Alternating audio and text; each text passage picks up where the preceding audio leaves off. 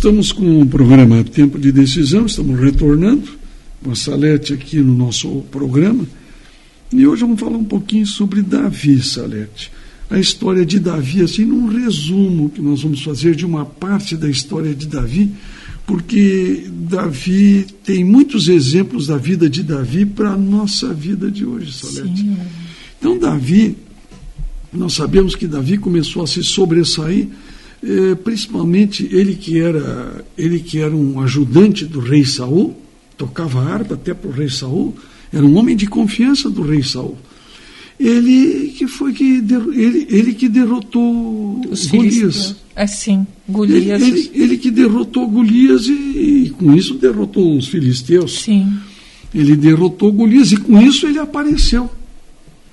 Então, como cada um de nós que hoje faz alguma coisa excepcional, ele apareceu. Então, ele surgiu como um elemento de proeminência naquela época, Salete.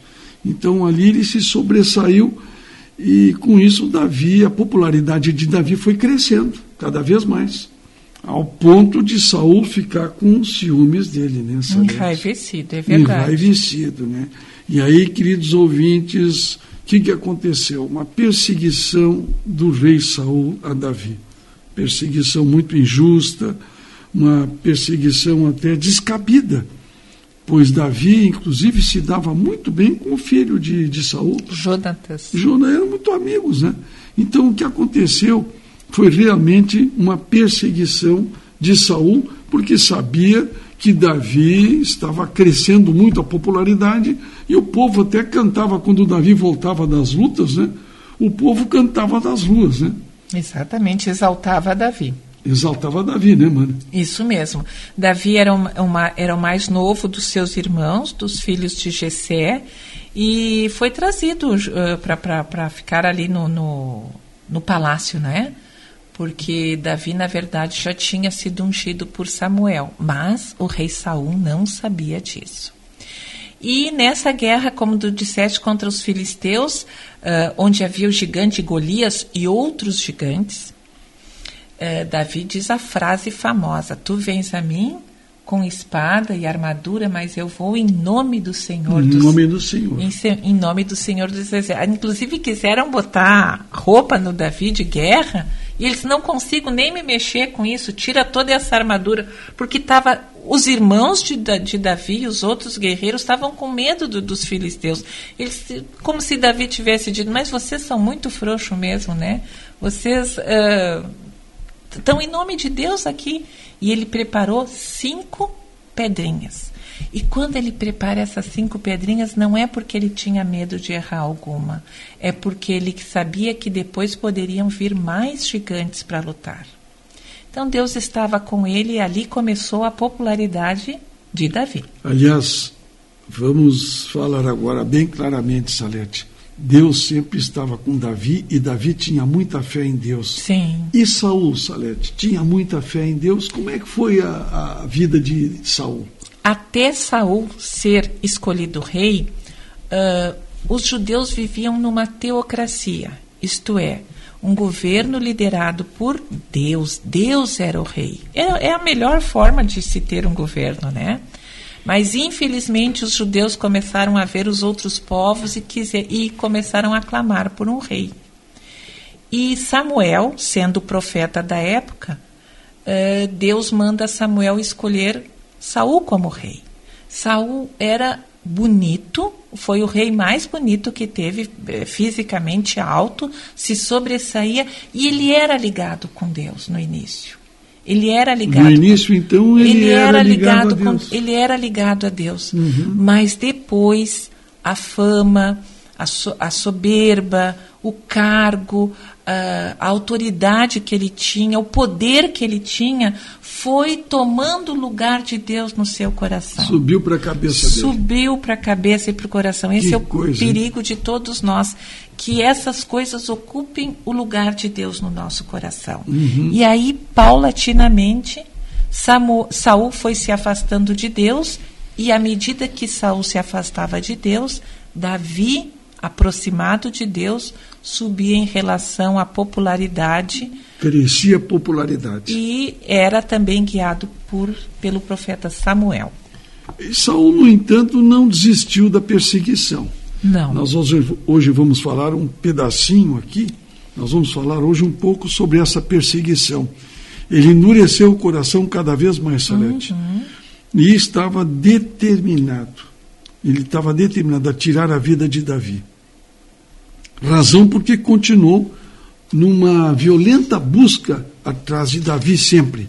Davi se escondendo e Davi indo, e, e, e Saul indo atrás. Mas os seus esforços foram em vão. Contanto, querido ouvinte, que Davi confiasse no Senhor e buscasse sua vontade e direção, continuaria a escapar das armadilhas que eram mortais hein, do rei Saul. Em 1 Samuel, nós podemos ler no capítulo 23, verso 14. Saul buscava-o todos os dias, porém Deus não o entregou nas suas mãos. E nós uh, fizemos uma meditação na palavra de Deus em Romanos, quando a gente diz: Não te deixes vencer pelo mal, mas antes vence o mal com o bem. Isso foi justamente o que Davi fez em relação a Saul. Uhum. Uh, Saul insistentemente tentava matar, não só prejudicar, mas sim tirar a vida de Davi. E Davi teve ocasiões em que poderia ter matado Saul e não o fez uma certa vez uh, está aqui na, na primeiro primeiro livro de Samuel. Uh, Saul estava perseguindo a Davi uhum. e Davi estava escondido numa caverna. Numa caverna. E aí Saul entra naquela caverna, na mesma caverna, na mesma caverna com seus guerreiros para descansar. Uhum. E Davi o que que ele faz? Ele vai lá para trás, no fundo da caverna com seus soldados e fica bem quietinho.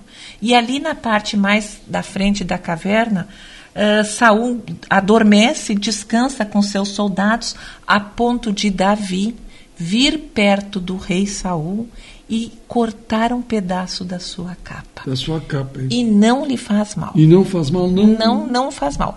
No não outro mesmo. dia, no amanhecer, quando Saul desce a montanha, sai da caverna com seus soldados, Davi aparece na porta da caverna e grita para Saul: Saul, eu poderia ter te matado essa noite e não o fiz.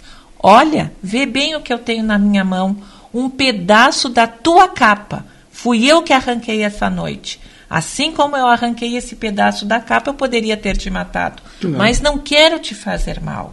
E isto enraivecia mais ainda Saul. E, infelizmente, o final de Saul não, é, não, não foi, foi, feliz. Não foi Mas feliz, isso é, se cumpre aquilo que Deus quer de nós. Tudo que te vem à tua mão, faze-o pelo, faz pelo bem. Uh, vence o mal com o bem. E ao contrário de Saul, Saul deixou-se vencer pelo mal, infelizmente. Infelizmente. Como homem cristão, queridos ouvintes, você consegue se identificar com Davi? Todos nós enfrentamos medos e fracassos e desafios que parecem estar além das nossas possibilidades. Como podemos aprender a confiar em Deus no meio dessas situações difíceis? Como podemos desenvolver uma perspectiva divina de vida em nossos casamentos, com nossas famílias, no trabalho, em nossas tentações e dificuldades, né, Salete? É verdade. Precisamos aprender com nossos erros, Salete. Essa é que é a verdade. Este era um dos segredos do Davi. Em vez de permitir que suas falhas o sufocassem, ele buscou o Senhor sempre em vez de mergulhar na autopiedade, ele voltou os seus olhos para o céu, querido ouvinte. Em vez de repetir antigos padrões de comportamento, ele redirecionou o seu comportamento e as suas atitudes. Modificou a sua maneira de agir, inclusive, Salete. Tu vê que ele estava sempre procurando, perdoando, para que Saul visse que ele era um amigo e não Sim. um inimigo de Saul. Sim. Ele queria mostrar que ele não queria o mal de Saul. Não. E Saul cada vez mais ficava, como tu contaste, ficava mais girado, né? Você está aprendendo com os erros que cometeu, querido ouvinte, no passado ou está repetindo? Você tende a ter pena de si mesmo em vez de pensar nas bênçãos de Deus? Você está preso no passado ou está permitindo que Deus o liberte do fracasso que o cerceia? O Senhor quer ser sua luz, querido, e sua salvação. Assim como ele fez com Davi, ele defenderá também a sua vida. Você não precisa ter medo. Confie nele. Dê um passo de fé e acredite que ele será a sua fonte de força, independentemente do seu problema. Não esqueça disso. Uma lição, Salete, muito importante de Davi, que Davi aprendeu, foi que ele não podia resolver seus problemas sozinho. Ele precisava da sabedoria de Deus, assim como eu, como você, como todos nós. Em dias difíceis, em geral, Deus falou diretamente com alguns de seus líderes mais importantes. Davi tinha acesso direto a Deus. Na verdade, ele conversava com o Senhor, assim como Moisés e Abraão. Hoje, querido, Deus fala conosco através da Bíblia. Temos Sua palavra. Nas Escrituras, Deus revela Sua vontade para toda a humanidade. Além disso, é através de Sua palavra que aprendemos a desenvolver nossa fé. E é por isso que Paulo escreveu: a fé vem por se ouvir a mensagem, e a mensagem é ouvida mediante a palavra de Cristo. Romanos 10, 17, Salete. Eu gosto muito disso. A fé vem, é na linguagem antiga, diz a fé vem pelo ouvir e ouvir a palavra de Deus. E a gente pode dizer assim: por que, que Deus não fala comigo hoje, face a face, audivelmente, como falava com Moisés, com Davi? Porque naquela época em que foi em que Deus falava com esses profetas, com esses homens de Deus, não havia palavra escrita ainda. Hoje não há mais necessidade porque nós já temos a Bíblia. E pense, querido ouvinte, Deus vai falar alguma coisa diferente do que ele já falou para essas pessoas, para Samuel, para Noé, para Abraão, uh, para Paulo, uh, enfim, para Jó? Não, vai falar exatamente a mesma coisa, porque as lutas são iguais, as necessidades são iguais, os erros são iguais, a, a, a, a, alegria de estar com Deus, de achar o amor em Sua palavra e o caminho é o mesmo. Então não há mais necessidade de Deus falar audivelmente para nós, porque Ele já nos fala através da Sua palavra. E ainda temos, Salete, Filipenses capítulo 4, versos 6 e 7. Não andem ansiosos por coisa alguma mas em tudo, pela oração e súplicas, e com ação de graças, apresentem seus pedidos a Deus. E a paz de Deus, que excede todo entendimento, guardará o coração e a mente de vocês em Cristo Jesus. Amém. Amém. Que promessas. Que promessas. Que tranquilidade. Tranquilidade. Então, a palavra Amém. de Deus fortalece e nos dá o caminho, o rumo da nossa vida a seguir. Não esqueça é tempo de decisão, é um novo tempo na sua vida.